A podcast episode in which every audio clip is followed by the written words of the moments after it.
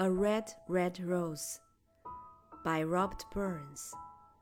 Read by Lehman.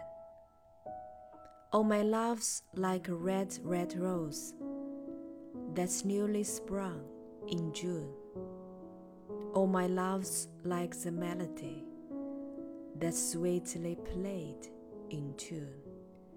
As fair art thou, my bonny lass, so deep in love am and I will love thee still, my dear, till other seas can dry, till other seas can dry, my dear, and the rocks melt with the sun.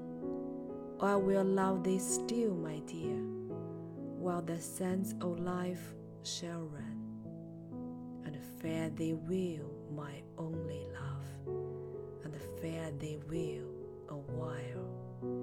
And I will come again, my love, though it were ten thousand